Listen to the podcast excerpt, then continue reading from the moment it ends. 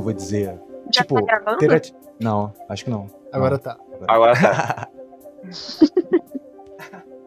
Continua, gente, não fiquem acanhados. Uhum. Sim.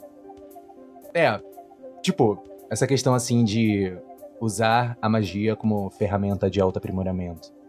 Vocês acham que esse é o. Vocês acham que esse, tipo, é o objetivo mor da magia ou teria outro? Olha, essa essa é uma boa pergunta, porque tu coloca, né, o objetivo more, né? Uhum. Fica difícil responder, porque se é a principal função, né? Vamos dizer assim. Pra mim, ela é muito fundamental. Na verdade, ela serve bastante pra isso, mas na magia do caos, magia do caos não é vista como auto-aprimoramento. É só pra satisfazer os né? desejos. Sim, é só pra Entendi. satisfazer os desejos, assim, materiais até. Uhum. Mas digamos assim, formas mais tradicionais de magia, tanto tipo mão direita quanto mão esquerda. Esse seria, tipo, um paradigma comum entre elas? Aí eu acho que Tipo, sim. a questão do auto-aprimoramento, não, né? Eu acho que sim, sabe por quê? Porque muitos do- do- dos rituais, procedimentos ritualísticos têm base, ba- é, com base nas virtudes do homem. Até o, o pentagrama flamejante, né, que tem aquele, aquela Uhum. estrela com tetragramaton, ali une exatamente o- tudo que o mago deveria ser. Eu até tava comentando isso hoje no Facebook. Que tem ali as- a- todo o simbolismo do que, que é a vontade do mago, né? a- As virtudes que ele deve ter, que é combatendo o- os pecados, vamos dizer assim, né? Que são os sete pecados, né?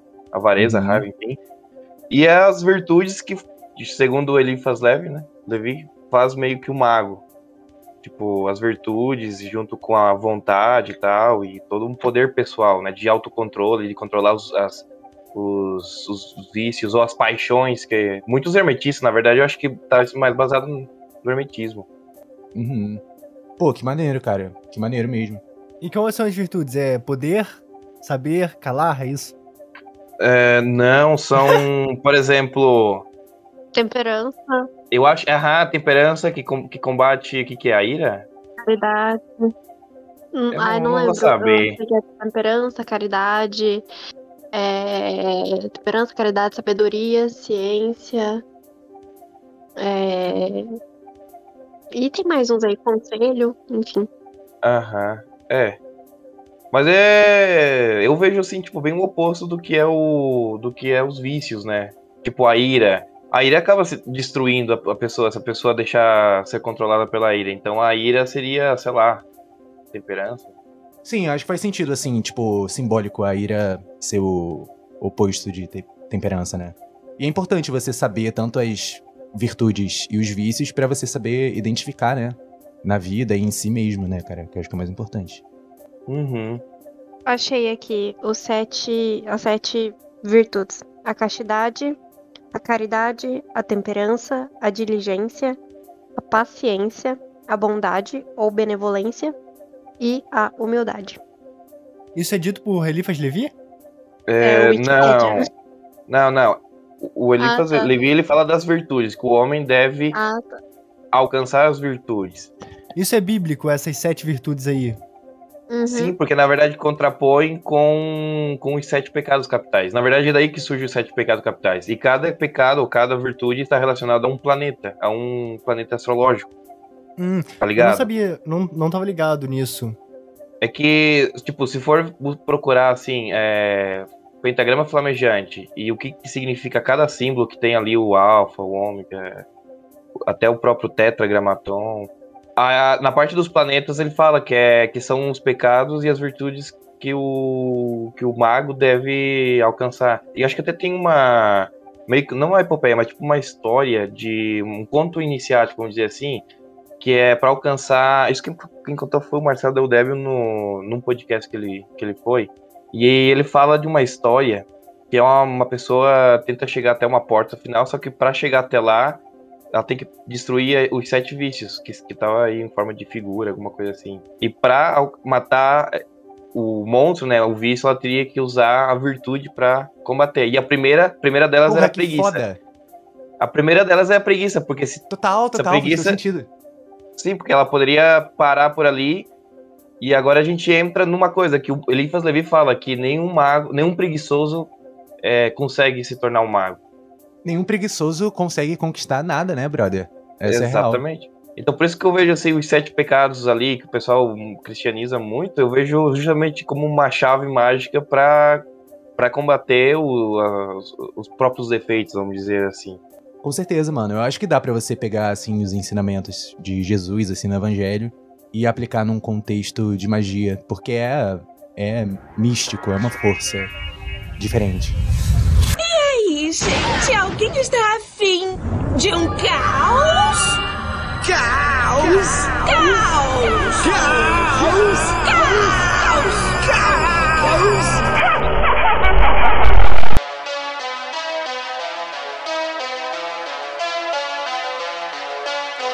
Então, peraí, peraí. Eu vou cortar aqui esse momento pra Satã se apresentar, tá ligado? E a gente falar do que a gente vai falar, mais ou menos.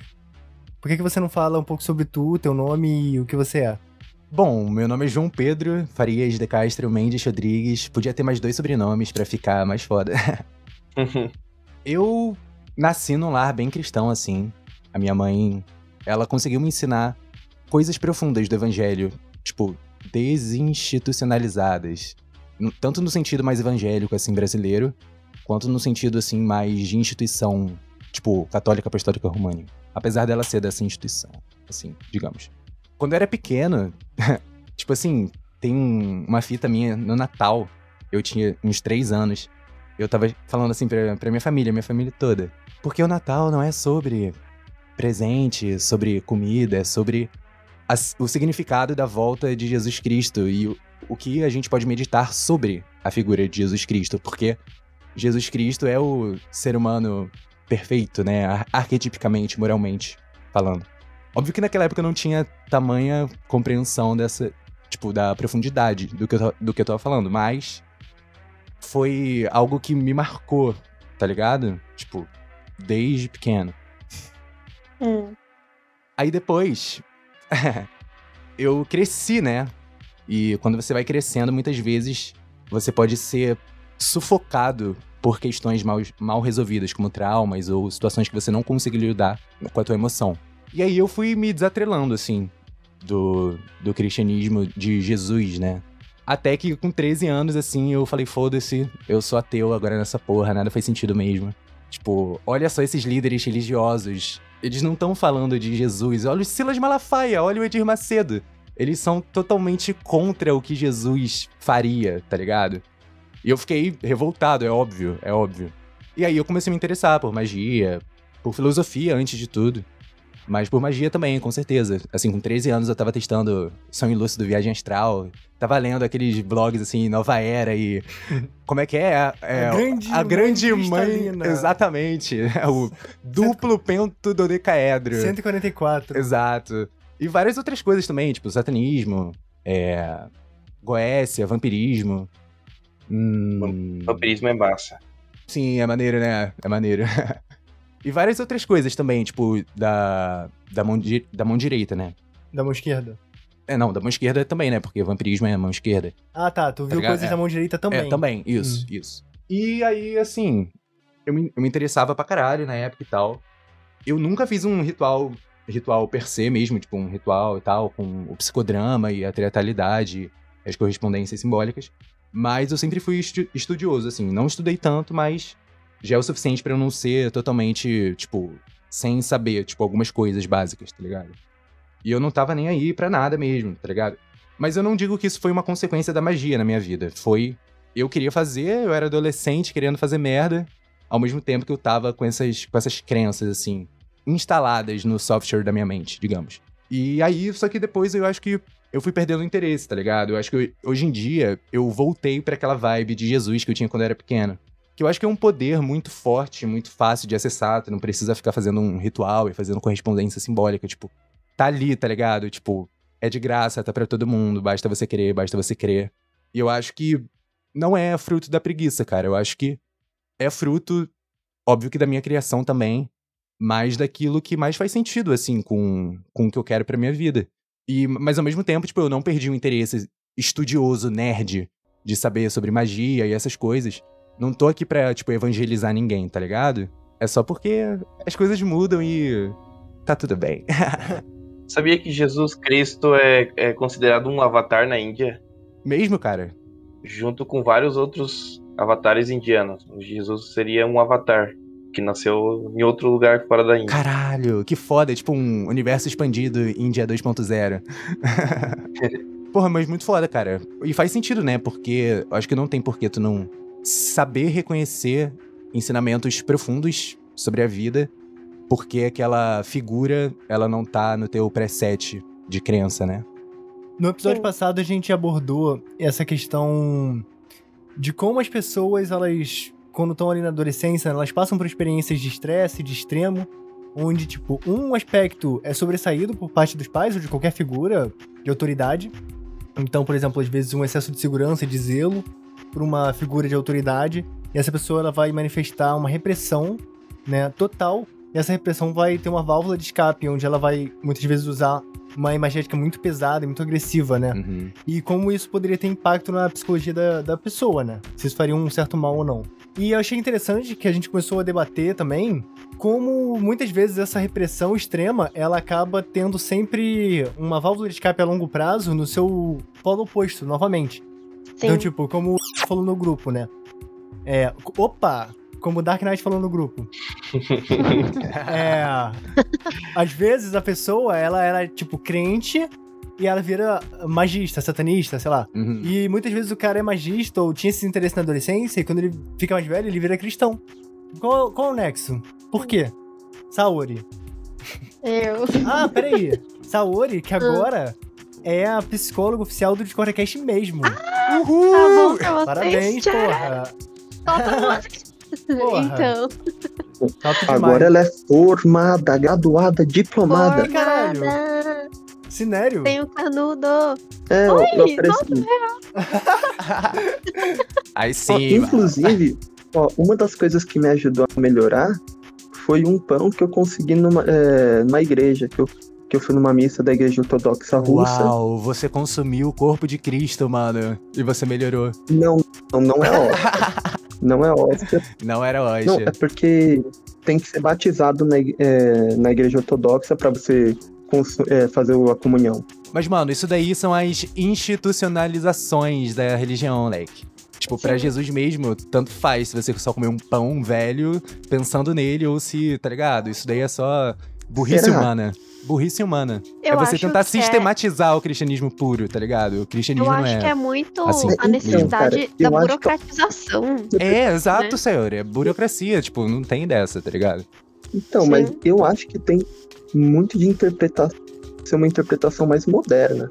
Porque tem nas escrituras falando sobre a igreja, so- sobre essa comunhão que está, é, essa comunhão espiritual que está é, marcada na terra através dos apóstolos e de sua, é, e da sua linhagem, né? Uhum. Eu acho que é que assim, cristianismo, você vai ter diversas interpretações, cada um, porque as, as escrituras não são auto-evidentes, né?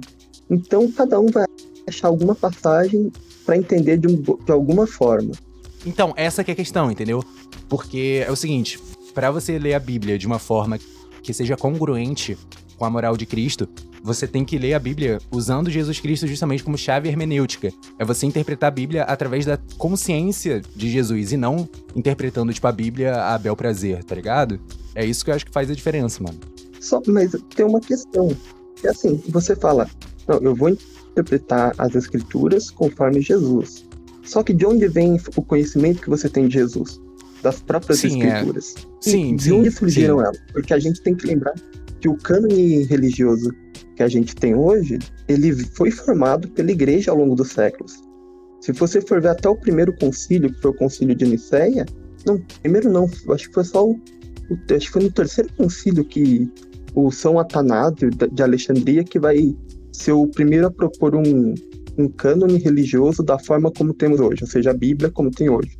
Porque existiam diversas propostas Hum, você tá, tipo, limitado, né? Sim, tem diversos textos que foram. né, É que eu falo que tem diversos textos que foram. que não estão na Bíblia e que eram populares na época, diversas interpretações diferentes, sabe? Acabou que pelo processo histórico, certas interpretações foram caindo fora e certos textos. Um texto importante que não está na Bíblia é o Apócrifo João, que tem uma visão bem diferente do que geralmente está no resto na Bíblia canônica. porque ele tem, ele é um dos textos gnósticos que ele vai contar uma história da criação com o demiurgo, esse deus caído, esse meio criador. Você vai ter a interpretação ariana, que é do, do bispo Arius, não é de ariano de Hitler, coisa assim. Aí, eu pensei que era Ariana de Ariana. De Ariadne. Achei que era. Eu achei que era a grande. Ariana Grande. Thank you, next. Ariana- Sim, claro, porque ela é uma grande conhecedora da Bíblia. Inclusive, ela é grande por causa disso, né? Porque ela fez uma exegese bíblica muito importante. Sim, vocês nunca ouviram aquela música? Não sei, não sei Break nenhuma up with música. your girlfriend. Aham, Então, essa mesmo. ela- a gente pode fazer uma leitura hermenêutica dessa música, né? Que vai esclarecer pontos cruciais na Bíblia. Exato. E relacionar com Cristo. Sim, É sobre isso? Mas então, dentro de um paradigma até mesmo de magia do caos, você não poderia dizer que. Ah, uma coisa que eu acho que a gente não comentou, o apelido. Tu quer que fale? Ah, não? pode falar, fala aí, já puxou, né? O apelido é Satã, tá ligado? João. Então, porra, Satã virou cristão, mano. Ele é Satã desde que eu conheci ele, tipo, anos atrás. Sempre foi Satã, tá ligado? Aí, tipo, hoje mesmo no grupo eu tava falando, ah, Satã virou cristão.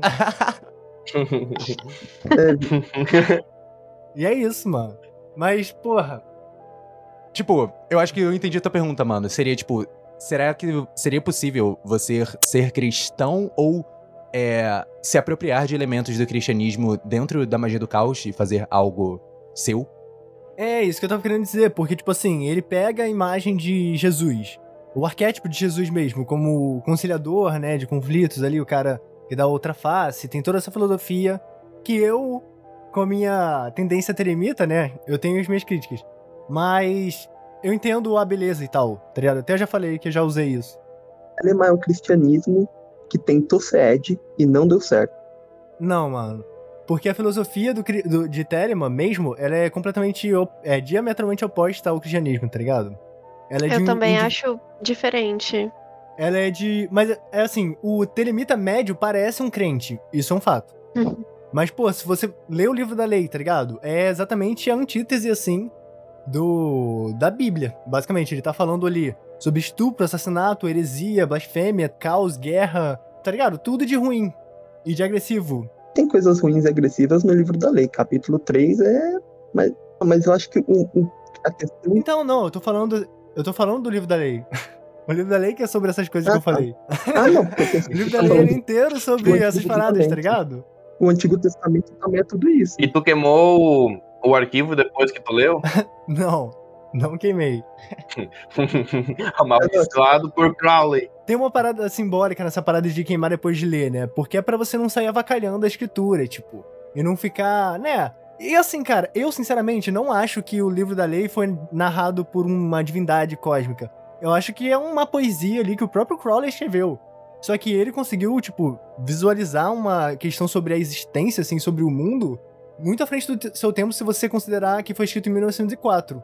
Porque, tipo, ele fala que o mundo vai cair em guerra e que a, a transformação da consciência global vai ser através de guerra, né, e de caos, e de derram- derramamento de sangue, de opressão. E logo depois tiveram duas guerras mundiais, tá ligado?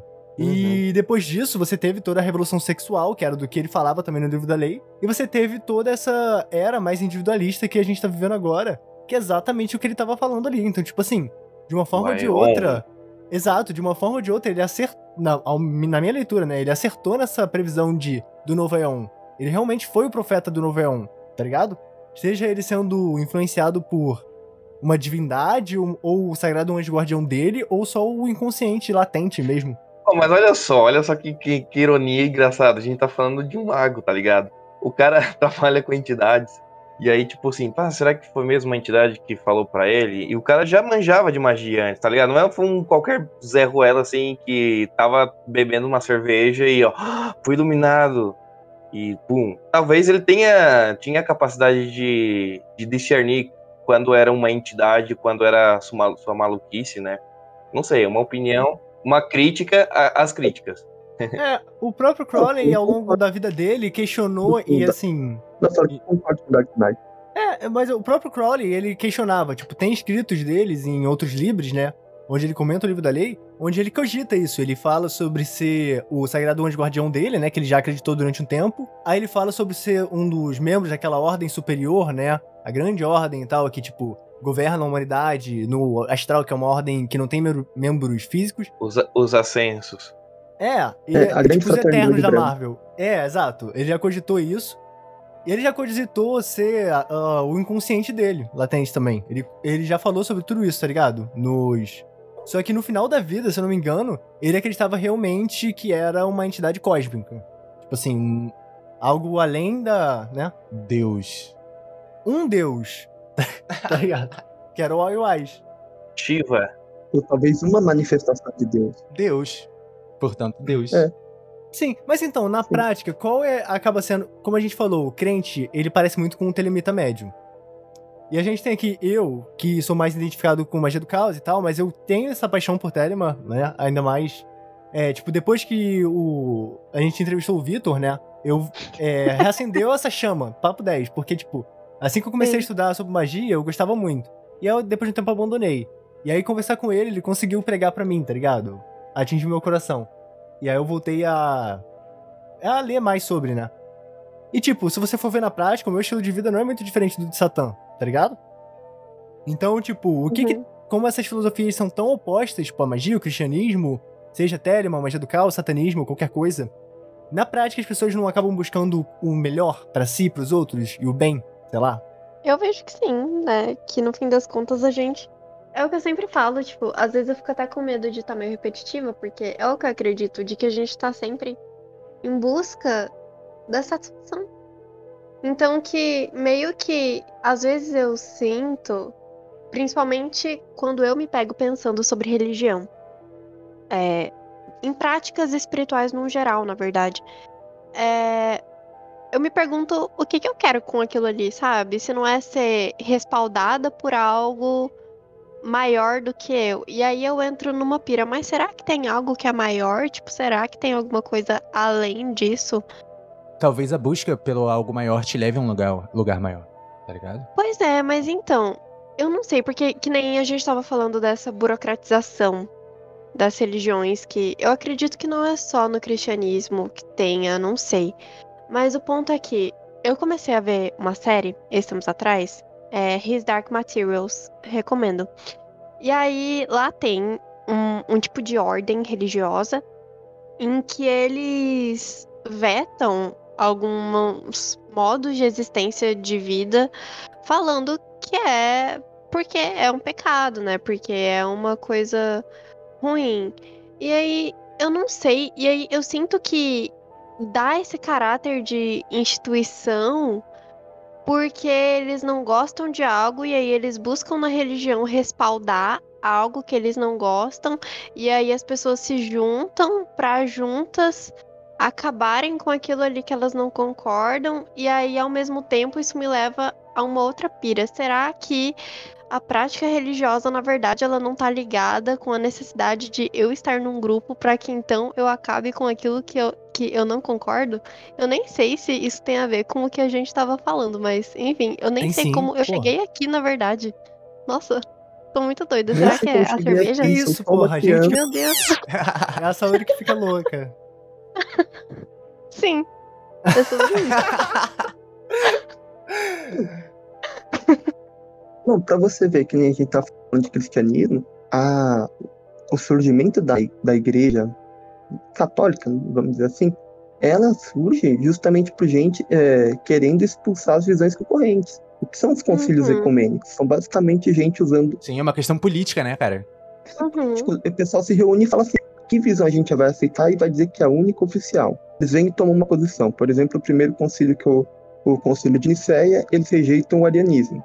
O que acontece? Eles expulsam o Ario Império Romano, ele vira um exilado e todos os bispos que eram arianos eles começam a tirar da, das igrejas. E, isso é uma, e eu acho que isso é uma coisa que acontece muito porque as pessoas acabam tendo essa tendência de, putz, eu tenho a verdade, sabe? A verdade com V maiúsculo. Então, se é verdade, Uhum. quem não, quem não, não tá aceitando ela, ou é porque ele Tá é errado. ignorante e precisa nos ensinar, ou porque ele quer continuar no erro. E se ele quer Exato. continuar no erro, ele é mal para quem tá na- seguindo o caminho da verdade. Percebe como isso é forte? Sim, e é isso que eu até comentei com o João uma vez, de que eu acho muito bonito isso na trajetória dele, dessa flexibilidade que ele tem em, tipo. em- cara, eu te acho muito evoluído, velho. Ah, tipo, que isso, cara, cara. Poxa vida. aquelas. Muito obrigado. que você viveu muita coisa e experimentou delas e ok. Só que ao mesmo tempo, de saber separar, não, eu entendo isso daqui, mas é isso que eu acredito. Tipo, é outra coisa e afins. Gente, Uhum. eu não sei o que, que eu tô falando. Olha, eu não sei o que eu Tá tô de escutando também. Meu Deus. Eu tô. Ai, cara. Ela está iluminada hoje, galera. Ela atingiu. É, a consciência, ela. Alcançou o Nirvana. Ela vai flutu- flutuando pelas coisas, você não precisa ter uma base racional. Ó, ó, trate o porquê como um cão. Vou citar o livro da lei aqui, vou começar a fazer isso. Brincadeira, nunca vou fazer isso. Ai,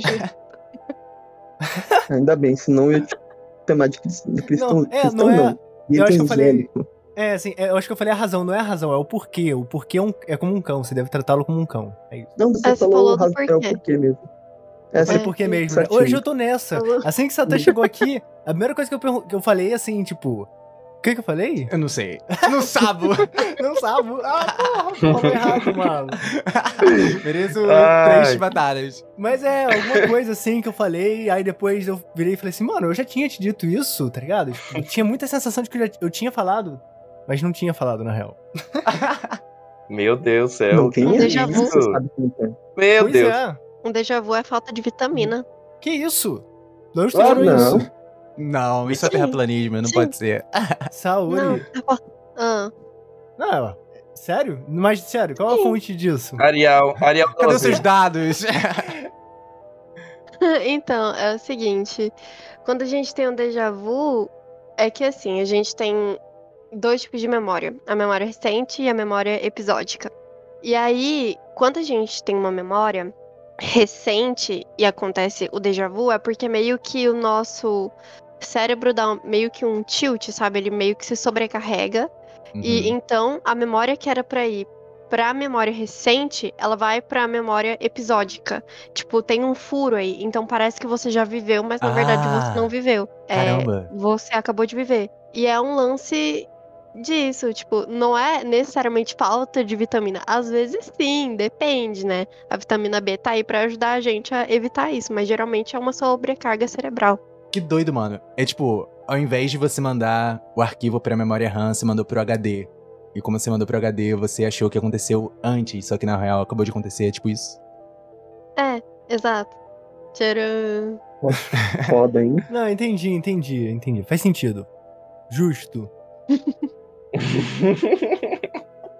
Do que a gente tá rindo? Do universo. De nós mesmos. Não precisa ter um porquê, exato. Trate o porquê como um cão, brincadeira. Chega. É um finord. Trate o final Ai, como ai. um cão. É um Tem carinho aí. Trate o porquê como um carinho? repolho. Trate o final É. como um cão. Tem carinho. Repolhos me mordam. Repolhos me mordam. Mas assim, tem que ver se. Mas tem que ter cuidado com os repolhos. Vai que eles te mordem. É verdade. é verdade. Mas daí, isso que a gente tava falando sobre a verdade com V maiúsculo. É muito doido, né? Porque eu acho que a gente nunca vai alcançar, assim, sei lá. Eu acho não, eu tenho certeza, assim, pra mim, a única verdade é que a gente nunca vai saber a real, sabe? Porque, que nem é, a minha mãe, ela é uma pessoa muito preocupada com a vida após a morte, sabe? Então, pra ela, a única verdade é que quando ela é que quando ela morrer, tipo, ela tem que ter vivido coisas boas na Terra, que ela tem que ter feito coisas boas, enfim, que ela tem que ter servido pra que então ela tenha uma vida eterna. Só que ao mesmo tempo, eu não sei porque pra mim parece que é um lance de medo de ir pra lugar nenhum ou de não acontecer nada e da vida ser finita. Então, pra mim, a verdade é que não existe. E eu tenho que me conformar com isso. Mas eu tô tentando dizer que provavelmente a gente nunca vai ter uma verdade assim. Verdade. Porque cada um acredita numa verdade E às vezes até mesmo quem compartilha do mesmo credo não vai ter a mesma verdade. Porque, Uhum. por exemplo, sei lá, para um padre verdade, sei lá, é, é a salvação em algum outro sentido, sei lá, que não a vida eterna. Ai, não sei. Será que existe essa possibilidade de ter uma salvação que não pense na vida eterna? Não sei. Mas se tiver, é isso. A verdade é cinco, mas o homem só tem um nome pra ela. Como assim? A verdade é cinco, mas o Ah. homem só deu um nome pra ela. Ah, tá. Tu entendeu ou não? Não. Cara, eu nunca tinha ouvido essa, mas achei fantástico. Quais são assim? É, essa frase eu tirei da edição do Princípio Discórdia, daquele Charles Terona lá, não sei se é esse o nome exatamente, mas aquele cara que fez a gloriosa edição. É a gloriosa edição dourada ou não? É o cara que fez o Princípio Discórdia lá, que tem as, as edições, é, que tem os adesivos e tal, e tem um. É, é a gloriosa edição dourada ou não? Eu tô confundindo. Enfim. Ah! aquele não que sei. teve o Apoia-se, eu apoiei e tal. Sim, qual- sim. Ah, é É porque teve não dois sei. ao mesmo tempo. No mesmo período teve dois. E aí, tipo, um era a gloriosa, gloriosa edição dourada, o outro tinha um outro Ah, eu acho nome. que era. Acho que era essa aí. Era essa aí. É, Ah, aí porque era a mesmo, capa né? toda amarela, às vezes. eu- Isso. A toda Ainda não amarela não tinha nada. recebia, ainda não chegou, mas vai chegar. Mas enfim, foi num pôster desse cara, no apoia-se dele, que tinha essa frase, mano, muito foda. Eu gostei muito também. Não sei se ele tirou de algum lugar ou se foi ele que criou, mas parabéns. Mas, cara, Não. a questão que eu tava pensando a respeito disso, da diferença de paradigmas e tal, é esse tipo. É, existe algo. O que, que é a magia? O que, que o ocultismo pode te proporcionar que o cristianismo não vai conseguir te proporcionar? Liberdade. Mas será que Eu você acho- não pode ser livre em. Eu acho que Dentro a de uma grande crença. Sim, eu acho que a, a grande diferença entre as duas é que, por mais que magia tenha dogmas, eu acho que os dogmas das religiões é mais limitado. Deixa a pessoa mais limitada, num campo de ação mais limitado, porque daí vem os medos e os temores, ou pensar que se fazer tal coisa é, não é bom. E na magia eu vejo esse dogma, só que ele é mais ampliado, ele, ele rompe essa barreira de sei lá, de. Como se fala? De tabus, essas coisas assim. Na magia, eu acho que ela, ela meio que rompe essa barreira e expande um pouco mais o campo de ação das pessoas. Porque às vezes o religioso não faz uma coisa tão simples que é vestir uma calça, porque tem que usar é, saia sempre. E enquanto que as pessoas fora dessa, desse dogma usam e não se sente tão fazendo mais pecado não e no fim das contas o bem-estar da pessoa acaba sendo conclusivo para ela por ela mesma. Nossa, eu nem sei o que eu tô falando, na verdade. Eu tô igual o Júpiter Maçã na entrevista do do, do, do Skylab, cara. Essa Meu é Deus do céu. clássica. Puta merda, eu vou ter uma...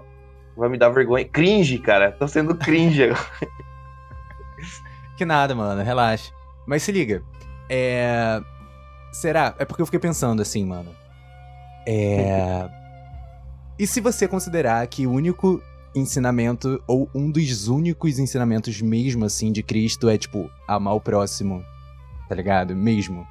Será que isso não te torna muito mais livre do que essas sistematizações que existem dentro da magia? Aí eu vou dizer, aí eu vou dizer que falta prática na parte da, do cristianismo, porque é muita Sim, teoria. é difícil, é difícil, é difícil, velho. Sim, porque, por exemplo, assim, ah, ame o próximo, mas como é que eu vou amar o próximo? O que, que é esse amor? Ó, eu tive uma conclusão semelhante com, com compaixão. Não faz muito tempo que eu entendi realmente o que, que era compaixão e sentia compaixão.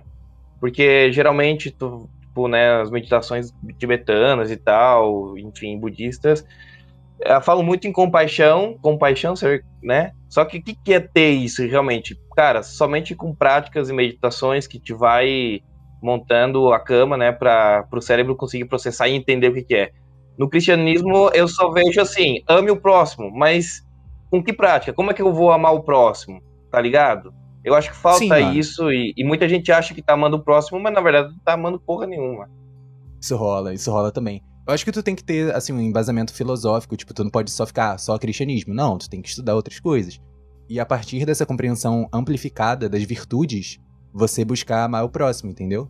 Porque se você realmente tentar ama- amar o próximo, mas não saber o que é amor, ou como agir com compaixão, como exercer as virtudes na prática, tipo, só você querer ser assim não, não adianta, né, irmão? Teve um grupo de jovens que eu, que eu participei uma época. E aí, a cada ano, eles renovavam o compromisso deles com a missão, né? Enfim. E aí, a cada ano era colocado um tipo de penitência. E aí, teve um ano é, que eu lembro que a penitência foi doce. E aí, com doce, tipo assim, entrava muita coisa, tipo refri, bolo, lá, lá, tá. E aí eu lembro de ter sido um ano difícil, porque uma amiga minha sofreu muito, assim, né? Uhum. E aí no ano seguinte, a penitência foi amar, amar e amar. Tipo, era isso. E aí eu O amor como lembro. uma penitência. É, e aí eu lembro que quando revelaram que essa seria a penitência, um pessoal deu risada, assim, tipo, ah, vai ser de boa, né? Porque não é nada de comer, não é nada de, sei lá, né? De Inocente. privar. É, e aí depois eu fiquei pensando, cara, eu sou uma pessoa que me irrito com algumas coisas específicas, e quando a gente pensa, ai, amar, amar e amar, é assim, é. Eu não sei nem se eu poderia me irritar. Certamente que sim, né? Porque nin- nin- ninguém é bobo, né? Então, de ter sangue de barata, sei lá, Uhum. enfim. Mas esse lance de que o amor envolve o perdão também, que envolve Exato, a cara. compaixão, e que, sei lá, eu acho que você tem que ser muito evoluído, né? É, até esses dias a gente tava conversando lá no grupo sobre ex, né? E aí uma pessoa disse que tem que fazer magia, né, pra ex. É isso aí, tipo, foi na zoeira e tal. Mas ao mesmo tempo eu fiquei pensando, cara, tem gente de todo tipo, sabe? Então eu aposto que tem gente que faz assim umas. é, uns ataques mágicos, né? Enfim, pra Uhum. ex e, e etc. Porra. E aí, de como seria isso, Conheço. né? Tipo, de amar, amar e amar, né? Mas então. Exato, isso não é amor, né? Se, tipo, você terminou com uma pessoa, você quer que ela se livre Se daquele período ruim o mais rápido possível. Pelo menos eu penso assim, tipo, se eu amo a pessoa, a gente terminou. Eu não quero que ela fique sofrendo, eu não vou fazer um ataque mágico, eu não vou fazer, eu não vou interferir no processo de luto dela. Entende? Eu quero que aquele processo de luto acabe o mais rápido possível, assim como eu quero que o meu acabe o mais rápido possível. E se possível que fique tudo bem depois entre a gente, porque eu não quero cagar na nossa história, tá ligado? Não tem por que ficar fazendo ataque mágico, zoando a pessoa. Acho É fraqueza. que envolve tanta maturidade que eu acho que é, sei É, lá. É cara, possível, é totalmente possível. É, Não é tanta Uhum. maturidade. É o dois mínimo, pontos. porra, é o mínimo. Duas coisas a respeito disso, tá ligado? A primeira é que, porra, eu tô passando por um processo de término recente, tá ligado? Eu terminei há pouco tempo. E era até por isso que eu acho que a gente tava falando disso no grupo, né? E, porra, eu não terminei brigado, assim, tipo, com rancor e ódio. Claro, você fica mal e tal, mas, tipo, né? Foi só, ah, beleza, a gente terminou aí. Né? Eu jamais, tipo, chegaria ao ponto de fazer um bagulho desse, até porque Óbvio, mano. realmente não Uhum. guardei rancor nenhum, tá ligado? E eu acho que faz parte também da filosofia que eu, porra, vivo, respiro e transmito aqui através do podcast no meu dia a dia. Seria muito hipócrita da minha parte fazer qualquer coisa diferente. E aí Sim. eu entro no segundo pon- ponto que eu tava querendo falar. Assim como no cristianismo você tem a galera que é cristã, por exemplo, e não segue na risca essa questão de amar o próximo e tal, e compaixão e dar outra face, etc. Você tem também na magia, no ocultismo, toda sorte de gente que, tipo, a pessoa, ah, eu pratico um sistema, como por exemplo a própria magia do caos. E no seu cerne, por exemplo, se você pegar ali o Liber MMM, teoricamente você deveria ter um controle mental, assim, emocional absurdo, né? Porque você tem que passar por um treinamento que exige, tipo, você conseguir manter um único objeto na sua mente durante um tempo estendido, né? E ser capaz de se desvencilhar de tudo, ao ponto de, tipo, você tem um desejo fortíssimo, você manifesta num sigilo, por exemplo, ou em uma operação mágica, e você é capaz de afastar isso completamente da sua mente, ou transmitir indiferença a essa questão, porque justamente você teve um treinamento mental muito, é, muito completo, né? Você tem esse domínio intelectual mental e emocional também, no caso, justamente por causa da ansiedade e tal, e ânsia de resultados. E a pessoa que teoricamente é praticante disso e que vive isso no dia a dia, pega, termina o namoro e faz isso. Vá, vou fazer um ataque mágico que eu vou foder a pessoa que terminou comigo. Tipo, cadê o controle mental? Tá ligado? Cadê a capacidade de é, alterar as coisas com a mente e tal? Cadê essa, esse estudo? Exato. Não tem, tá ligado? Não teve, não, não tá se mostrando na prática. Então não seria a mesma coisa? Uhum. Quando você pega a massa crítica do cristianismo, ou de qualquer religião, de qualquer prática, as pessoas elas não estão de verdade praticando e exercendo na vida delas o que elas estão pregando e dizendo acreditar. É, porque eu acho que é o lance da busca, né, velho? Às vezes a gente não consegue realmente, mas a gente pode ter um norte em relação a isso. E eu acho que isso, pelo menos, é alguma coisa, tá ligado? Por mais que, tipo, óbvio que a gente não vai cair na hipocrisia assim sempre e não viver de acordo com aquilo que a gente gostaria. Mas tem vezes que é aquilo, né, cara? Nós somos humanos, nós somos falhos. Eu acho que é melhor você ter uma busca espiritual, assim, ou, tipo, de autoaprimoramento, não importa por qual forma, do que não tê-la, tá ligado? Uhum. Mas aquele lance, você tava falando também sobre o quão longe, em termos de controle mental, uma pessoa tem que ir dentro da magia e tal, pra atingir, né, o- os objetivos. Aí me- eu fico pensando assim, porra, a gente tá indo tão longe nessas coisas porque a gente talvez não tenha a capacidade de tentar fazer o básico, que seria amar o próximo e essas coisas, tá ligado? Será que a gente tem tanta pouca fé em a gente mesmo que a gente tem que recorrer a magia e coisas profundas pra caralho, complexas, absurdas, tá ligado? Porque talvez a gente não consiga fazer na prática. Eu fico me perguntando isso, não é nem tipo, não estou afirmando. É realmente um questionamento que eu tenho. Será que a gente, essa busca pela magia e conhecimentos esotéricos e ocultos, não vem justamente de uma capacidade de não conseguir é, botar em prática a penitência do amor? Será que é mais fácil a gente só ficar com refrigerante e tal? Um excelente questionamento. Eu acho que, pelo menos uma parte, é exatamente isso. Eu acho que eu vejo muita gente, principalmente que começa, essas pessoas mais iniciantes, que elas têm um vazio existencial e elas querem preencher isso com alguma coisa. E muitas vezes Uhum. acham que por ter algo com nomes bonitos, coisas pomposas, isso vai preencher. Mas, por outro lado, eu, tem gente que não precisa disso, que tem como uma complementação, que nem a pergunta que o Pedro falou de ah, o que o, o ocultismo tem que o cristianismo não tem, que, sabe, eu acho que essa pergunta talvez não seja mais interessante porque uma coisa não é excludente da outra. Inclusive, acho que Uhum. muita, eles podem complementar muito bem. Se você for ver, a maior parte dos grandes magos do Ocidente, acho que só no século XX que foi isso. Eram cristãos e cristãos devotos. Pô, que interessante, cara. Eu não sabia. A magia ocidental, ela é basicamente o quê? Eles eram, tipo, ela, tô falando assim, magia ocidental depois teve a cristianização, né? Eram cristãos que herdaram uma trama que já tinha, fundiram, misturaram com, com Bíblia, com as interpretações deles. Inclusive, acho que muito dessa coisa de ter a liberdade de você interpretar, que eu até falei de, da formação do cânone bíblico e tudo, mas não Uhum. desmerecendo quem interpreta da forma dele. Inclusive, eu Sim, acho claro. que é muito bom, mas é. Mas acho que é importante saber como que surgiu. Então, Uhum. sabe, o William Levi, ele foi abade da Igreja Católica. O, lá o, o Agripa, eu acho que o Agripa, tá? ele era bem um cristão piedoso. E eles não viam isso como- não só como não contraditórios, mas como viam como algo complementar. Porque, de certa forma, é algo que é uma, uma explicação que eu vi numa tradição indiana, que agora não vou lembrar o nome, vou ver se eu acho, que, de, que era uma tradição yógica que eles incentivavam você a ter os poderes místicos, porque com os poderes místicos você ia, tipo, ao mudar o mundo, você conseguia mudar a si mesmo. E você, porque o mundo, e você ia vendo que a fronteira entre o interno e o externo ia ficando mais fina, até você chegaria num nível de união com, com o todo, com o divino, que você abriria mão dos seus poderes porque você vê que você não precisa mais deles. Eles seriam tipo uma fase útil para o seu pro espiritual. E eu acho que é muito disso. A magia, ela é fase útil, porque ela te ajuda a fazer experiências elevadas e ajuda a quebrar essa nossa noção de mundo externo e mundo interno. Acho que eu, tem um poema que eu escrevi que fala disso, de, da pele que nos separa, de que tipo, existe um, um, eu chamo de nós interno e nós externo, mas que a pele é só uma ilusão. É, cara, eu acho que assim, existe uma super é, complexidade em termos de ocultismo às vezes, tá ligado?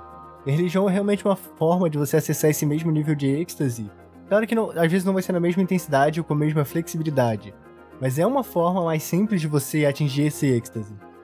Porque muitas vezes quando tu tá no teu dia a dia, na, na vida, você não vai ter o tempo, né, e a capacidade de ir atrás desse tipo de coisa.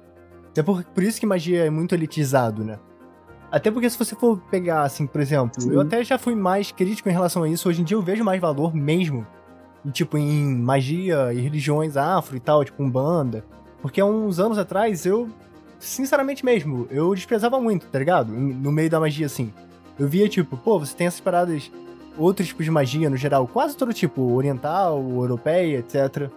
Que você, ou até mesmo voodoo, por exemplo, você tem uma prática muito mais ativa, né? Enquanto a Umbanda, por exemplo, e o Candomblé, ao que eu já tive contato, e o espiritismo kardecista nem se fala, tá ligado? O pior de todos. Ele é muito mais próximo da religião nesse sentido, que tipo, ah, você vai lá no terreiro, aí eu, ah, o que que eu preciso fazer? Ah, então, toma, usa essa, essa guiazinha aqui no teu braço e fé, tá ligado? E é isso, pronto, você não precisa fazer mais nada, tá ligado? Você não precisa saber nada, você não precisa estudar nada, não precisa desenvolver nenhum controle mental, não precisa aprender nada. E a pessoa, tipo, tem a crença, né? Porque ela é respaldada pela religi- religião e pelos pares dela, que aquilo dali. Então tá safe, eu tô tranquilo, eu tô, tô inabalável. Eu tô Sim. com esse cordãozinho aqui e Sim. ela não precisa ficar estudando pra caralho como que ela vai se auto-aprimorar nos mínimos detalhes, tá ligado? Porque já tá ali, tá feito, tipo, já tá É. pago, tá ligado? Já foi consumado, já morreu na cruz, tá tudo bem. não Então, se. a- Tipo, quer dizer, eu já ia falar, não se arrependa. se arrependa. Não, tá, não, não, isso é uma coisa que eu acho que são caminhos diferentes que levam ao mesmo lugar. Porque as- nem todo mundo é igual, então tem gente que tá mais pra um caminho Hum, devocional e Exato. outros pra um caminho mais intelectual. Tanto que Falou na tudo. Índia você tem, tem o que eles chamam de Jnana Yoga, seria a yoga do conhecimento. E tem a Bhakti Yoga, que é a yoga da devoção. São formas diferentes. Al- Alguns vão dizer que uma é mais correta que a outra, mas no geral você vai ter é, como isso daí é subjetividade, né? válidos. Porque, é, eu acho que é muito de a pessoa teve a experiência, viu que esse era o melhor caminho pra ela e às vezes acha que é pra todos. Com Então, eu acho certeza, que, isso daí é por um grande exemplo, erro, né? Eu tava estudando.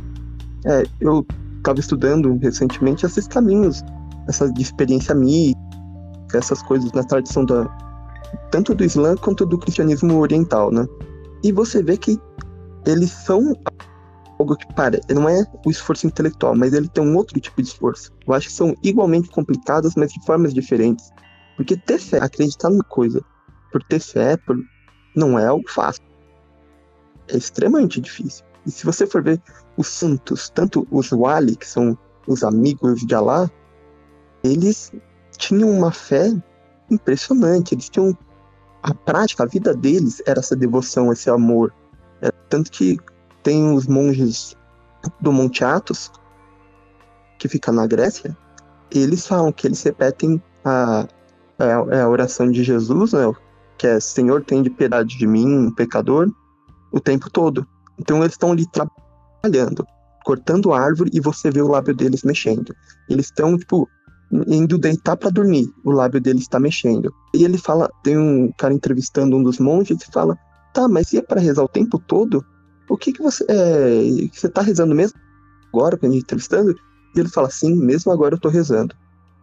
Uhum. Não, então, mas, a, inter- um mas no isso é um nível de devoção foda, mas as pessoas fazem isso. Eu acho que não tem nem por que Não. fazer isso. No geral, não. É, eu acho assim, isso que é o que até o cristianismo ortodoxo chama dos atletas da fé. São os atleta vem de campeão do grego. Eles são aqueles que estão num nível muito acima. Não é tipo o mínimo.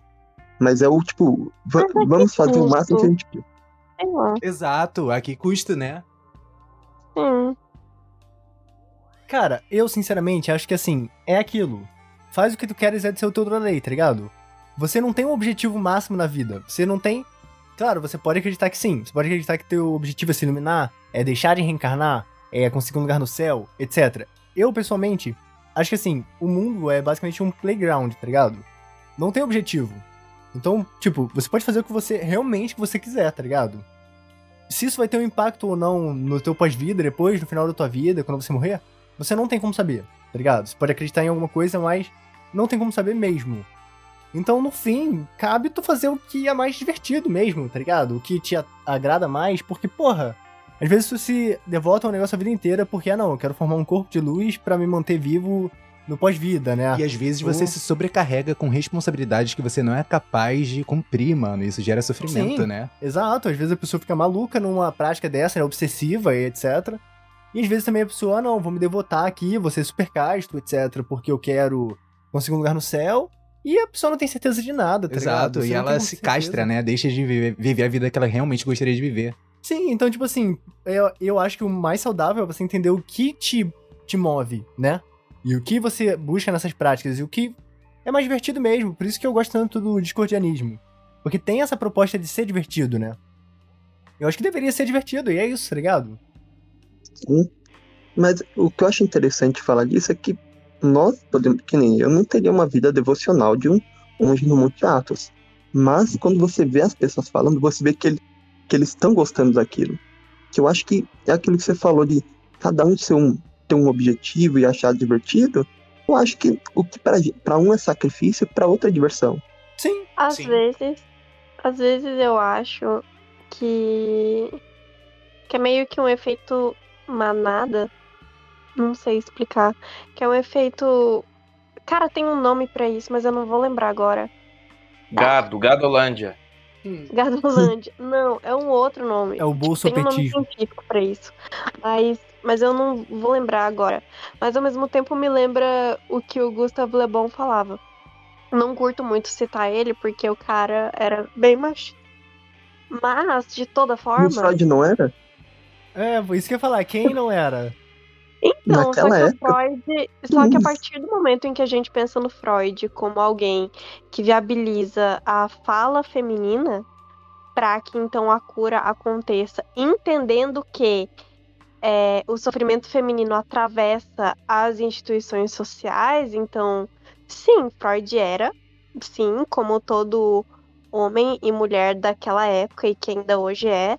Só que o Gustave Le Bon, ele vai falar que a massa ela é irracional porque é tomada por uma feminilidade, como se a Aí já é mulher fosse foda. irracional. Então aí a gente não tá falando de alguém como Freud, a gente tá falando de um cara sem noção e que inclusive se valeu da psicanálise pra falar muita coisa. Mas enfim. Mas tu não acha que isso de falar que a mulher é irracional vem muito também de um arquétipo da época? Porque, tipo, eu já vi muitos autores antigos, assim, falarem essa, exatamente isso. Tipo, se tu pegar com Nietzsche, ele fala isso, o próprio Aleister Crowley fala isso, de tipo, ah, não, Aham. mulher, ela não tem racionalidade nenhuma, ela é impulsiva, etc, tá ligado? Sim, O cara, ele tá sim, repetindo- tipo, É. Sim, porque historicamente estereótipo. ver isso acontecer, sim. E que ainda hoje é uma coisa que, é- que, que rola, né? Tanto que o Foucault fala que uma das interdições discursivas é, é o corte entre loucura e razão, né? Então você invalida uma pessoa falando que ela não é racional, então que ela é louca. E o que eu mais vejo são términos onde a menina vai tentar ter uma DR pra tentar saber o que tá acontecendo, e aí o cara, não, para, você é louca. Ou mesmo depois ele que vende a ex como louca, tipo, ai não, a minha ex é louca, tipo, nunca é ele, sempre é a mulher. Mas enfim. Uhum. É, lá, geralmente né? quando eu penso, quando eu penso nesses termos, eu não penso assim, ah, homem e mulher. Eu penso mais de uma forma mais simbólica, tipo, ah, masculino e feminino. Então, quando dizem assim que talvez a energia feminina seja mais impulsiva ou mais voltada pra emoção, eu não penso, tipo, na mulher. Eu penso na energia feminina, que, tipo, existe tanto no homem quanto na mulher, tá ligado? Seria só uma forma Uhum. de exemplificar um fenômeno. Não exatamente, tipo, Sim. é. Botando assim pra baixo as mulheres, tá ligado? Sim, só que a- a- é, eu entendo que, por exemplo, hoje em dia, né, falo, quando a gente fala em falo na teoria freudiana, a gente não tá falando necessariamente num pênis. Uhum. A gente tá falando em uma coisa que ela não tem gênero. Porque falo é um lance conceitual na psicanálise. sim, então, sim, é tipo é algo que potência, parte né? do desejo. Isso. É algo que parte do desejo. Mas enfim, é, o que, que eu ia falar mesmo? Ah, tá, lembrei. É, desse efeito manada, assim, que eu acho que é. Porque, um exemplo. Teve uma época, acho que eu tinha uns 15, 16 anos, não lembro. Eu fui pra um retiro. E aí foi, foi um retiro de quatro, cinco dias. E, cara, eu no primeiro dia, tipo, gente, que merda eu estou fazendo aqui. Meti pau até não querer mais. Questionei Deus e o mundo. Tipo, gente, o que vocês estão fazendo aqui é loucura, entendeu? Não tem sentido nenhum, né? Que na época, assim, eu era bem. Bem boca no trombone, assim, sabe? Eu falava umas coisas que hoje em dia eu, inclusive, não falaria. Papo. né? é, que eram bem sem noção. Mas aí no terceiro dia eu já tava muito crente no que tava acontecendo, que tudo era intervenção divina sim, entendeu? E quem falasse o oposto precisava participar de um retiro também. E aí no final eu lembro de ir pra casa chorando, porque eu não queria que, é, que tipo assim, aquilo acabasse, era uma sensação de completude. E que depois que eu saí de lá, tipo, no dia seguinte, eu tava acordei me questionando assim, tipo, cara, mas será que o que eu vivi de fato eu vivi? Será que não foi um lance que, que eu me deixei levar porque as pessoas estavam se deixando levar? Então, como se fosse um teatro, sabe? Mas será que esse lance não faz sentido? Tipo, as pessoas. é, a, a magia da parada tá justamente, tipo, na comunhão com a galera. E, tipo, talvez. Será que você não viveu algo real ali? Mesmo depois desses questionamentos de depois? Eu acho que tem os dois.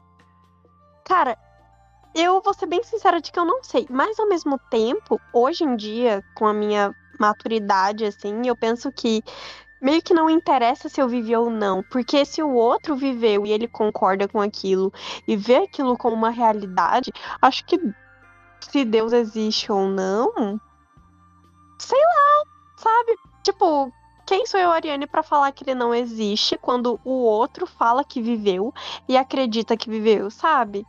Exato, Então- exato. Eu chego sempre nesse ponto de que, sei lá, tanto faz, não sei.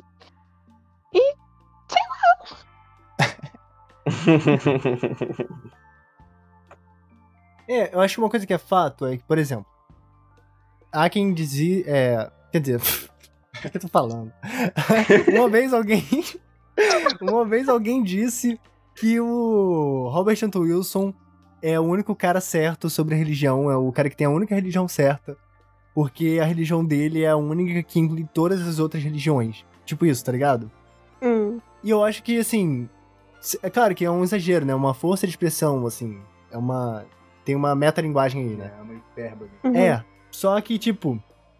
Eu acho que realmente, se você for analisar friamente, se pegar ocultismo, magia no geral e religiões institucionalizadas. É, normalmente essas religiões insti- institucionalizadas, elas vão te proibir ou te coibir ou te condenar por estar tendo práticas espiritualistas, mágicas, etc. Enquanto dentro dessas práticas mágicas você pode ter uma religião. Tá ligado? A, a prática mágica não te impede de ter religião. Agora a religião te impede de ter a prática mágica. Sim, mano, mas pra mim, tipo, pau no cu da religião, tá ligado? de verdade, nesse sentido, assim. Sim, tu tá desenvolvendo uma forma própria de cultivar essa, eh, esse aspecto da religião que, na verdade, acaba sendo uma forma de magia tua. Uhum. Que nem eu tava falando lá no início do lance da magia do caos, acaba sendo isso. Com meu ver. certeza, mano. É quase como se fosse a- aquela, aquela parada, né? Da busca pela experiência ancestral religiosa, né? Não importa, tipo, meio que quase. Assim, ó, eu posso estar falando muita merda, mas grande parte da população humana tem essa necessidade de crer em algo transcendente. Tá ligado? Então, todo mundo. Tipo, as pessoas podem. Eu acho que as pessoas podem ter a liberdade de buscarem a forma que elas quiserem de atingir essa transcendência, tá ligado? Sim. Inclusive, fazendo mais uma provocação gratuita aqui, eu acredito mesmo que, tipo, o cara, quando ele é ateu raiz, assim, tipo, não, eu tenho certeza que Deus não existe e tal, e ciência pra caralho e tal. Isso é uma forma de transcendência pro cara, tá ligado? Porque ele tá rejeitando um Deus, tem o lance da blasfêmia, e ele tá buscando em explicações que são físicas e tal, e é bem justo isso. Mas ele tá buscando essa transcendência e essa explicação de, tipo, de onde as coisas vêm, pra onde as coisas estão indo e tal, né? E é basicamente a mesma fome que ele tá matando, né? Exato. Ele tá buscando a verdade dele. Então, de entender que é um processo individual, assim, né? Sei lá. Não, não, o Nietzsche ele fala que a religião do futuro vai ser ciência. E eu percebo isso, que tem até o que chama de cientifici- cientificismo. Que a pessoa, tipo, usa uma É religião o como. Kant, ver- não é? Ok? É o Kant, não é? Que fala isso? Ah, eu não sei quem que cria o cientificismo. Daí já eu realmente não lembro. Mas é- é isso de você tomar a ciência como um absoluto. E pior que assim, o pessoal que é ateu, ele é interessante que eles não são só tipo, ah, eu não acredito. Eles só não acreditam como muitos são ativamente contra, porque não basta ele não acreditar. Ele quer converter o outro à sua crença. É, saudoso Daniel Fraga, o religião é pior que crack. Ele falava isso. Putz, é. Esse é clássico. É. Só um parênteses aqui também que Daniel Fraga é foda, tá ligado? Quem não conhece aí, lenda brasileira. Ele é lendário, realmente. O cara Sim, peitou um verdadeiro discordiano. O cara fazia vídeo nonsense pra caralho, falando de tipo, como maçã e os caralho, tá ligado? o cara peitou o Estado, É. peitou a justiça, peitou tudo, fez vídeo ensinando a sonegar imposto, fez vídeo ensinando a cometer uma porrada de crime fiscal, tá ligado? Foi processado, venceu na justiça Ele do fez próprio PF, não foi? Exato, ele venceu a justiça na própria justiça do estado, tá ligado? Ele foi processado e ganhou dentro do próprio governo. E aí ele foi, tipo, foi intimado por estar falando de uma deputada lá, uma funcionária pública. Chegou lá, tem um icônico vídeo, né, do Tudo Bom Nada. Tipo, chega os caras lá da justiça, os procuradores na porta dele, e ele fala que não vai receber procuração nenhuma. Fala assim, joga isso daí você pode jogar no chão.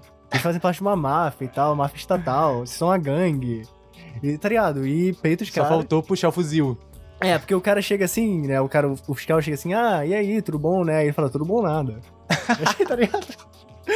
Vocês estão me agredindo aqui e tal. Não, mas aí ele foi, foi conden... ele foi condenado, iam confiscar os bens deles e tal, pra pagar a indenização. Ele comprou tudo em Bitcoin. Aí, tipo, só que ele ainda deixou, acho que, 8 reais na conta, pra conta não fechar, tá ligado? Pra não ser encerrada.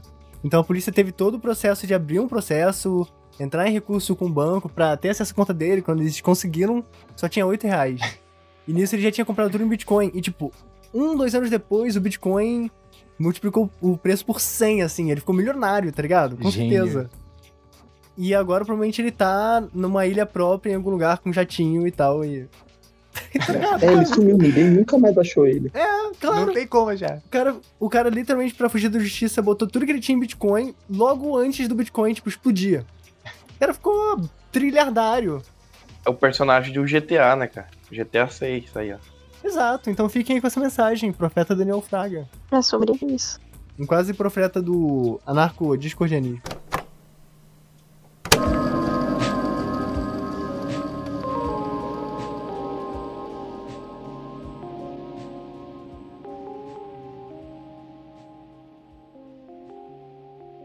Gente, mas e aí, no fim das contas?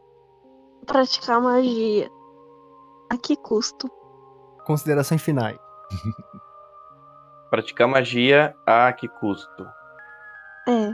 Bom, acho, eu acho. Aí eu acho que aí vai depender de cada, da- de cada um, né? Uhum.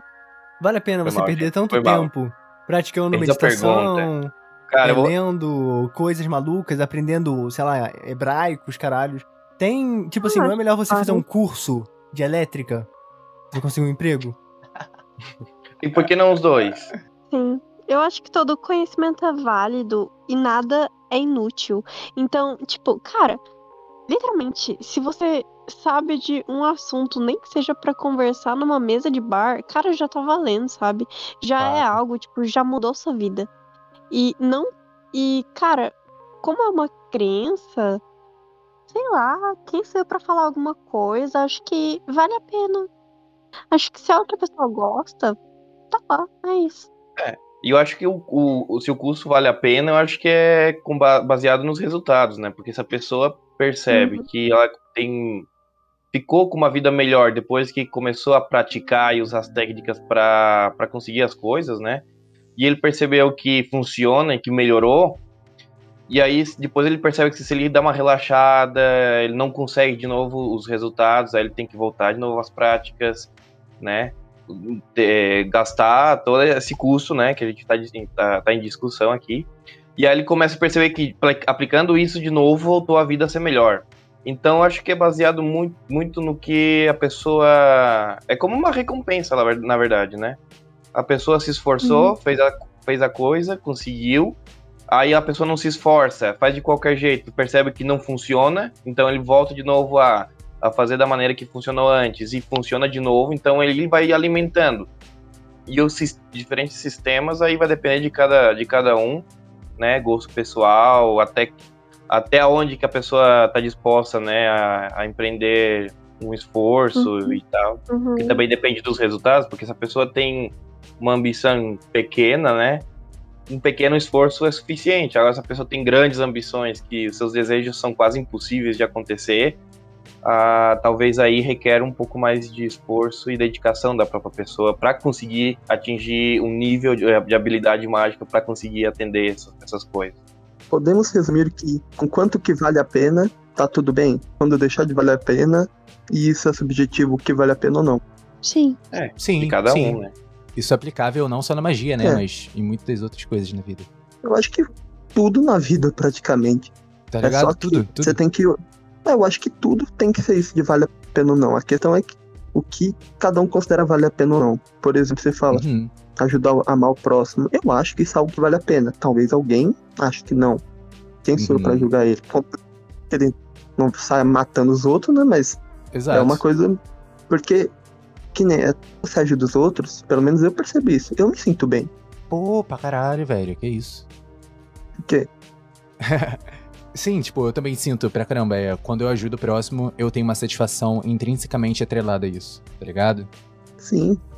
E eu acho que é, é, quando a gente fala de resultados, não é só o resultado material, é também o emocional, o espiritual, é em qualquer âmbito da vida.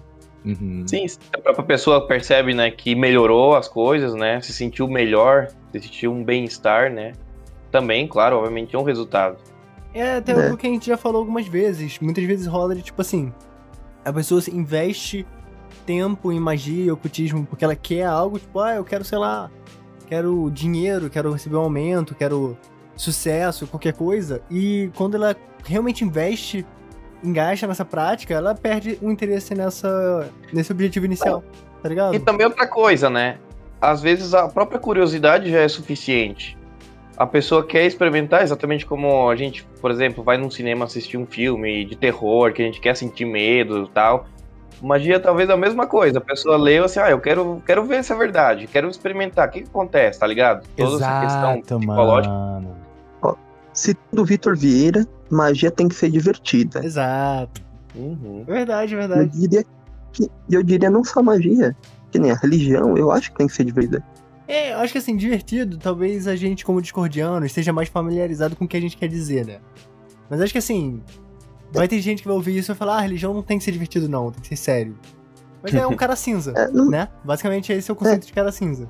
Só que é divertido meio que em outro eu acho que sentido, ser né? Não sério, é- ser divertido, é, não são coisas opostas. Não é Exato. tipo você chegar Exato. tipo, num- não é você chegar numa missa ou num culto evangélico e ficar rindo do nada. Uhum. É você aproveitar o negócio, é você tipo, gostar daquilo. Isso, É isso. tipo, ah, cheguei numa missa, não gostei, não vou mais aqui, vou num lugar que eu goste.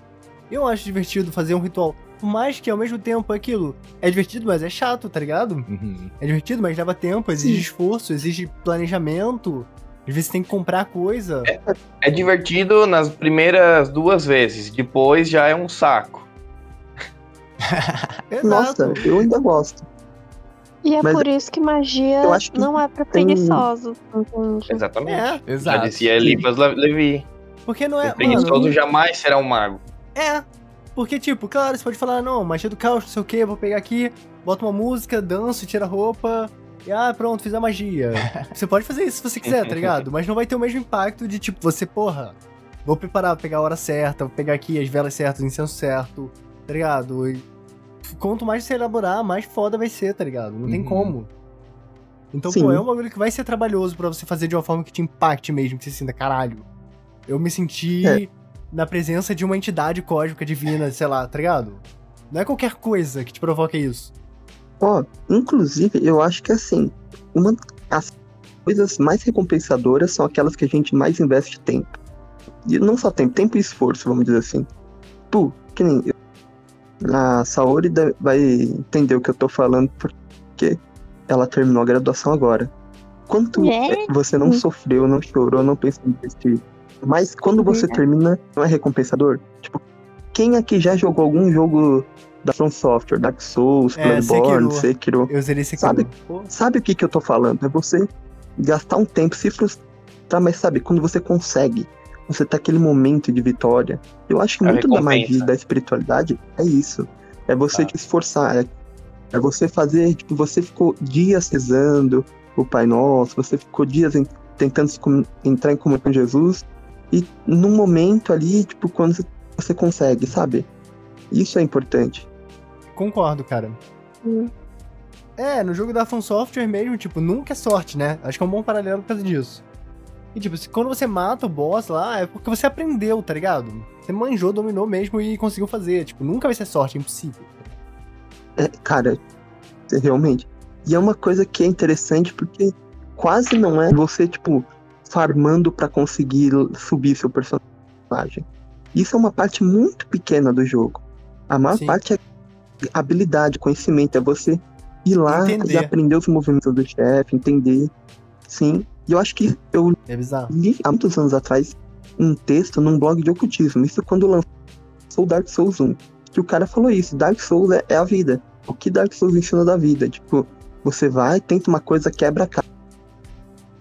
Volta, perde um monte. Tipo, você chega numa entrevista de emprego, passou um monte de fase, chega na última, daí, tipo, não foi na última. Você vai ter que voltar do princípio pra buscar uma vaga de emprego, passar por todas as fases pra ver se consegue ou não. Exato, é bem isso mesmo. É um bom paralelo. Dá pra fazer toda uma religião em torno de, do From Software. A gente tem que providenciar isso, Sim. pelo amor de Deus. Cara, inclusive, o lore do Dark Souls, dos jogos da From Software em geral, eu acho muito foda. Tipo, é muito bom. E e eu já pensei em fazer magias usando eles, assim. É, dá pra fazer, dá pra fazer. A gente tem que elaborar isso daí. Porra, é totalmente possível, mano. É tipo um mito moderno, tá ligado? Sim. Mas galera, aí, deu tempo aqui de um episódio, né? Vocês querem considerações finais? Ah, eu quero dar o meu parecer, né, sobre a questão da magia, se é útil. Como é que é a pergunta mesmo? Se é. Se vale a pena. se vale a pena, né? Cara, assim, não tem como eu dizer que não vale a pena. É óbvio que vale a pena. Você tá estudando coisas que vão aumen- aumentar o teu repertório simbólico, que vão te ajudar em vários âmbitos da tua vida, mesmo que você nunca faça um ritual na tua vida, como foi o meu exemplo. Eu aprendi muitas coisas que me, me amadureceram muito. Tipo, o meu intelecto mesmo, sabe? Parece que pelo fato de eu ter estudado magia anteriormente, parece que fica fácil ou, ou menos difícil eu me propor aprender algo no âmbito intelectual, no âmbito da filosofia, porque eu já criei um certo repertório e não é, tipo, algumas coisas não são tão simples assim de entender, tá ligado? Mesmo eu sendo cristão, tá ligado? Tipo, porque foda que tem muito estigma também no termo cristão, né? Eu não me identifico muito com as instituições e tal. Eu gosto de chamar de cristianismo primitivo ou cristianismo original, mas não sei se esse termo já foi cunhado em outro lugar. Mas a questão é, é isso, pra mim vale a pena, óbvio, tipo, só pessoal. Exato, exato. Tipo, meu Cristo interior, não sei, alguma, co- sei lá, cara. Mas eu realmente não me identifico. interpretação, né? É, a sua, é o seu contato direto com, com Cristo. Exato, algo descentralizado, né, cara? Tipo, tipo, Cristo é algo, é uma, é uma força não lugarizada. Eu não preciso estar, tipo, na igreja pra estar em contato com essa força, com essa energia, com essa inteligência, tá ligado? Então eu acho que é bem isso, tipo, é algo que tá dentro de mim e tá dentro de todo mundo ao mesmo tempo, tá ligado? Que seria, acho que, o Espírito Santo, né? Sim. Não, olha só. Não, não fala que Deus fe- nos fez a sua imagem e semelhança? Muitos interpretam Justamente. que isso tem a ver com o intelecto. Não com o corpo físico, mas tipo, com, com nossa mente e espírito. Exato, exato, mas é exatamente isso. Tem uma, uma analogia que eu já vi um, um padre ortodoxo falando que eu achei linda. Que ele diz, sabe aquele, a parte da sarça ardente, que é do Velho Testamento, que Moisés chega tem essa planta que é a sarça, que ela tá queimando com fogo Uhum. divino, mas não tá sendo consumida por ele. Então, ele vem e fala: o mundo todo é a sarça ardente, que arde com a chama divina sem ser consumida por ela. Nós só, nós só precisamos abrir nossa percepção espiritual para perceber essa chama. Tá tudo bem aí, gente? Ah, Putz, Tem que ativar o servidor lá, o servidor Cyberpunk. o, como que é o mesmo nome do bot? Craig. Voltou? Sim, Voltou, voltou, voltou, perfeito. finalize. Mas sim, cara, esse conceito é bem interessante, né? De que, tipo, é algo que nos habita, mas não nos consome. É uma. Pô, dá pra tirar vários paralelos, né? Disso. É bem maneiro. Sim. Sim, não, achei uma metáfora muito foda, mano. Muito foda mesmo. É. Bem poético. Eu, não, eu já fui aquela pessoa, aquele adolescente nossa, o cristianismo é mal, porque depois eu fui, sabe, amadurecendo e vendo. Não, cara, tem muita coisa boa. Inclusive, eu até estudei um pouco do Islã, que tem coisas muito interessantes no, Isla- no Islã também. Acho que todas as religiões têm seus pontos positivos e negativos. Sim. Uhum. Eu, verdade, acho, né? eu acho que, na real, o que faz é, as pessoas acabarem desenvolvendo um pouquinho. Acho que eu tô falando tudo estranho porque eu tô deitada de barriga pra cima. Não sei, mas enfim. O que eu acho que faz com que as pessoas peguem um ranço do cristianismo seja não necessariamente pela figura de Jesus ou dos apóstolos e afins e os outros personagens né, da Bíblia. Mas eu acho que é sim o que o pessoal vai chamar de fandom, né? Então, das, das religiões em si, né? Então, das testemunhas, né, de Jeová da vida, dos assembleianos da vida, dos católicos da vida, enfim, né? Fora os próprios pessoas- líderes religiosos, né? Que, pelo amor de Deus. É isso, aham. Não, É, tem uns porque- líderes que são piores que os fiéis. São, cara, eles são piores. É tipo, eles estão hum, passando uma filosofia totalmente anticristo, se botando no nome de Deus. Isso é pior do Sim. que, tipo, nada de tão ruim foi feito em termos de cristianismo na história do que está sendo feito agora. Na minha Cara, opinião. sim, por exemplo, é, esses dias uma, uma conhecida minha tava bem mal, né, por conta da sexualidade dela e afins. Uhum. E aí uma pessoa bem religiosa veio falar pra ela, né, que ela ia ser condenada ao inferno Nossa, se ela não mudasse, entre aspas. E Olha eu que coisa fiquei, horrível. Tu acha que Jesus falaria isso pra alguém? Saca? É. E aí, Não. eu comentei com ela, cara, você acha que Deus ama mais um padre que, sei lá, estupra os coroinhas do que a você que só tá amando?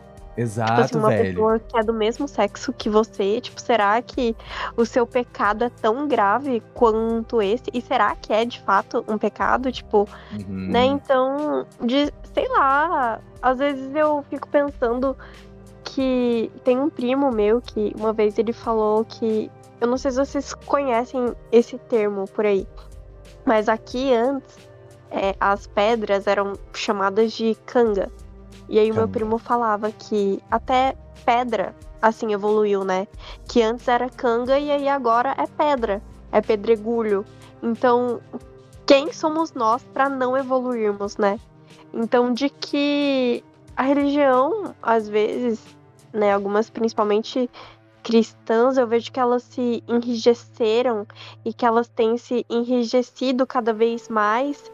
E quem não e quem não concorda, quem não compactua com aquelas formas que às vezes até chegam a parecer e ser violências, acabam sendo oprimidos e aí se veem tendo umas experiências péssimas e acabam virando ateias, né? Porque Claro, É, aí lógico. o que entra- aconteceu comigo.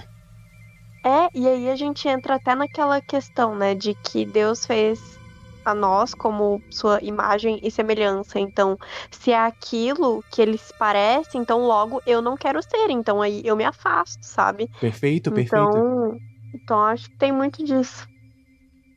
Com certeza, cara. A gente tem que fazer uma revolução e tirar esses líderes religiosos, assim, neopentecostais, tipo Edir Macedo, Valdomiro Santiago, Silas Malafaia, do poder e, tipo, cara, mudar a visão, porque é um poder político que essas pessoas têm. Elas influenciam É. muitas pessoas, são milhões de pessoas, com um paradigma que vai totalmente contra o que Jesus queria, o que Jesus quer, saca? Então, se a gente pudesse ter uma massa cristã que realmente tenta, pelo menos, seguir Jesus e ter pessoas ali que são totalmente diferentes do selo de Malafaia, alguém que esteja realmente comprometido, eu acho que isso melhoraria o Brasil pro bem, tá ligado? Mas é difícil, mas é possível. Silas É. Malafaia é o anticristo. Edir Macedo Acho também. o padre, acho que foi o padre Quevedo que uma vez falou que assim, não existe. é, ele, ele fala assim, tipo, não, não, não é só o anticristo, existem os anticristos. que são Exato, aqueles que- exatamente. que são contra a mensagem de Cristo. E eu acho isso genial, essa interpretação, porque realmente, e você vai ver, eles estão escondidos justamente usando o nome de Cristo. Exato, exato. Eles estão se blindando, No teoricamente, nome né? de Cristo você diz o contrário. Uhum. É revoltante, velho, sério. Dá até vontade de fazer uma revolução armada, tá ligado? Vamos tirar esses caras agora! Já deu, já deu, passou da hora. Porra, é muito revoltante, sério. Mas, mas o que eu acho pior é que assim, eles estão ali, eles estão ali nessa posição deles. O cara morre e isso continua, é porque tem gente que é alguém assim. Porque o discurso deles é um discurso muito fácil, muito agradável. Sim, Pra cara, e quem- é é, muita nojento, gente. né, cara? tal- Tipo, tem- pega assim, Sim. capitalismo e tal, você tem que comprar a vaga no céu sim, tá ligado? Vai dar dinheiro pra igreja sim. E a pessoa lá na merda a vida inteira, tá ligado? Mano, isso passou da hora já, Teologia mano. da prosperidade. Exato, cara, é nojento, é nojento. Odeio. bem interessante. Nossa, teve Isso. aquele pastor, né, que ele botou o carro dele, um Corolla, dentro do pátio lá da igreja e falou: quem tocar, Deus vai dar um igual. E aí, tipo assim, o, o carro foi comprado com o dinheiro do dízimo do cara que não tinha Nossa, comer, velho. velho. Me respeita, cara, sabe? Então, assim, é muito isso. É, e aí, ai, eu não sei. Às vezes eu acho que é por isso que eu sou tão resistente. Mas é que as igrejas, a maioria, se não todas, ah, não sei, eu também não quero generalizar, né? Mas o Grande negócio parte. é que igreja e religião virou um mercado, assim, que eu entendo que a gente. É, eu entendo que a gente tem que movimentar, etc e tal, e que tem pessoas que vendem ali, né, os seus incensos, etc e tal, e tá tudo bem. Só que o problema é quando você usa da fé do outro pra extorquir ele, né? Então, que amor ao próximo é esse que você tá me pregando, que você tá extorquindo esse outro que não tem o que comer, sabe? É tipo essa loja do di... é, loja. Tipo, essa lógica do dízimo, eu vejo que ela não tá atrelada ao dar você receba, tipo, em dobro, sabe? Tá assim atrelado ao su- sustentar o templo e, enfim, né? Tipo, dá o que você pode. E muitas vezes o dar financeiro não é o que interessa, é um dar simbólico, sabe? E aí, tipo, é algo que eu penso, né? Que muitas vezes, se a gente disseminasse um pouco mais o pensamento psicanalítico como ele de fato é, não que psicanálise seja uma religião e afins, pelo amor de Deus, longe disso. Inclusive, o Freud fala: psicanálise não é um dogma e se afasta, inclusive, disso. Mas de entender de que o valor ele não necessariamente ele tem que estar no dinheiro, ele não necessariamente tem que estar em algo material, mas está no investimento que ele é psíquico, que ele é simbólico, ele é trabalho às vezes, sabe? Muitas vezes é, o valor tá naquilo de que a pessoa não tem nem como sair de casa e ela se desloca da casa dela até o templo pra, pra, pra sei lá, limpar um banco, velho. Tipo, isso já é um dízimo. Isso já é um, sabe, um trabalhar pra obra. E parece que não, é tipo, põe a mão no meu Corolla pra você ter um igual. A pessoa não tem nem arroz em casa. Ai, que ódio que eu tenho. Revoltada. Tem que se revoltar Também. mesmo, cara. É revoltante pra caralho, meu Deus, mano. Isso não existe. É, rola isso em todos os meios. Essa é a verdade. As pessoas se Uhum. aproveitam umas das outras, mano. Elas explo- exploram fraqueza emocional e tal, vulnerabilidade. É da humanidade. E são essas pessoas que se dizem cristãs. Sim. É por isso que eu sou Satã, mano. Tá ligado? É por isso. Eu tô contra essa merda toda. Vai precisar vir na nova era um cara chamado Satã, tá ligado? Pra dizer como que Cristo, tá ligado? Opa, faria. tá? opa, Por que, que você tá errado? Pera lá, esse cara existiu, mano. A besta 666. Alicia Crowley, mano. Brincadeira, tá ligado? Chega. Young Crowley. Terion. Megatherion. Perdurável. Brincadeira, foda-se. Eu sou o profeta Me do desprezaram, Novo mano. Só porque eu venho de diadema, mano. Eu sou o profeta, mano. Eu sou o profeta, meu. Os caras. Começou. Eu amo. Sinero é o cara de diadema, de verdade. ZL profunda. eu lembro disso até hoje. Falaram no primeiro dia que eu entrei no grupo, tá ligado? Sinero, foi Sinero. Sim, cara. Os caras lá de ZL profunda, meu. Sim, cara, nasci num lugar, um buraco lá. Lá Ninguém Capão chega lá. Redondo, mano. Não, Capão Redondo é zona, é zona sul. Pra mim é bem ruim, parece ZL, só que do outro lado da cidade. Não, cara, não, eu vim em São Miguel Paulista, cara. Pior ainda. Eita porra. É Parece tão- O sério. negócio é, é tão buraco. Não, é um buraco lá que você nunca, nunca ouviu falar. Capão Redondo ainda tem os racionais. De lá não sai nada. É um buraco negro. Tudo que, que entra lá Nada é floresce. e nunca mais sai. Meu Deus. Nada. Caralho. Só treta floresce lá. Gosto meu. treta, paradas. A treta é bom, é o que Mano, movimenta o mundo. Tá ligado, meu? Eu acho que o Satã parece mais um paulista do que você, mano. Quando ele fala assim. Com certeza. Com certeza, Sim. meu. Aí, Certeza, né, Várias viagens astrais em Diadema. Aprendi com os amigos. sim. É que, na verdade, você, tá ligado? seu espírito é de diadema, só que Exato, cara. seu corpo parou em outro lugar. Ele foi pro Rio de Janeiro, que quis novas aventuras. Ai, ai, gente. Quis ver qual que era pior, se era o Rio de Janeiro ou se era diadema. Mano, sinceramente, acho que o Rio de Janeiro é pior. Porra, Porra. com certeza. Mano, Ah, acho que o. Rio de Janeiro é, se pá, o pior estado do Brasil. É, mano, é tipo a Califórnia brasileira mesmo, porque a Califórnia tá uma merda, né? E era pra ser foda pra caralho, né, mano? Uma cidade linda, cheio de montanha e pá. E tá ligado como é que tá, né? Pois é, mano. É, não, É o anticristo. cara, nunca fui no Rio, mas eu vejo as imagens da cidade. Cara, tinha tudo pra ser fantástico, porque é muito bonito. Exato, Não, é mano. E a gente consegue fazer um né, paralelo com o Brasil, né, velho? Era pra gente ser uma potência mundial, É. tá ligado? Autossustentável, foda pra caralho. Pelo amor de Deus. Eu vou ter que sair porque essa conversa me deixa revoltada. Brincadeira.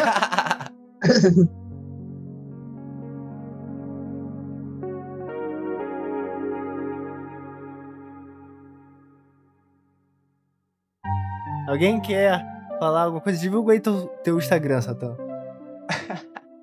Cara, o meu Instagram é satanzinho, mas eu nem tenho usado muito recentemente não, pra falar a real, tá ligado? Mas é esse, é arroba satanzinho. Segue lá, porra. o meu Instagram é arroba Pedro underline Marítimo. Segue lá, agora, tá ligado? Senão é um pedido amigável.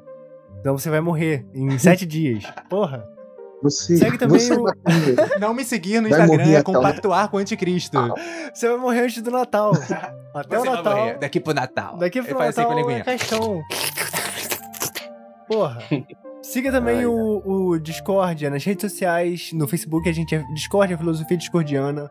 O Discordcast está disponível quase toda segunda. Geralmente é segunda, esse é o papo. Só que é o seguinte, vocês não pagam a gente, tá ligado? Então, o episódio nem sempre sai no dia. A partir do momento que a gente disponibilizar a plataforma de apoio e vocês começarem a financiar a gente, ele vai ser de certeza no mesmo dia. Então fique de olho nisso, tá ligado? Você quer me fazer um pix? Faça um pix para Pedro Henrique Marinho 2009@gmail.com e você já vai estar ajudando a gente, tá ligado? Já é um começo. Daqui a pouco eu vou É verdade. disponibilizar outras formas de ajudar. que sejam mais registradas tipo um apoio, um catarse, a gente tá planejando isso. Mas enfim, ninguém tem tempo, mano. A vida é real, a gente não é financiado pra isso, tá ligado? Então financia a gente, só que você não tem como financiar ainda. Enfim, é um paradoxo. A gente vai ter tempo em algum momento pra criar um apoio-se de verdade, tá ligado? Me siga no YouTube também, que é youtube.com/barra Discordia TV. Lá tem alguns vídeos que eu já produzi no passado muito interessantes sobre hermetismo, é, alguns conteúdos do Robert Wilson, outras coisas, enfim, política também, você vai gostar, eu tenho certeza. Enfim, toda segunda, ou quase toda segunda, em todas as plataformas de podcast, no Spotify, Deezer, Google Podcasts, Apple Podcasts, Breaker, Podcast Addict, enfim, qualquer plataforma que você pensar, a gente vai estar lá. E é isso. Não tenho nada pra falar. Eu tive um orgasmo. Que homem. É isto, propague o Finord e A a, gente gente, antes de beber. beber. E não puxe a ponta amarela, por favor. Porra. Tá, vai dar ruim, gente. Obrigado por Ame o isso. próximo. E odeio Edir Macedo. E Isso, não alimente Teletubbies. Isso. E também, pelo amor de Deus, não coloca a mão em um Corolla achando que você vai ser um igual. Por favor, que ódio. Por favor. E procure um unicórnio e uma tigela. É isso. São todos os recados da semana. Isso. Ai, Alô, galera. Alô, galera de Galera de Cowboy. Alô, Alô, galera Quem de eu- peão. Quem odeia o Dir Macedo, bate forte com, Com a a mão. mão.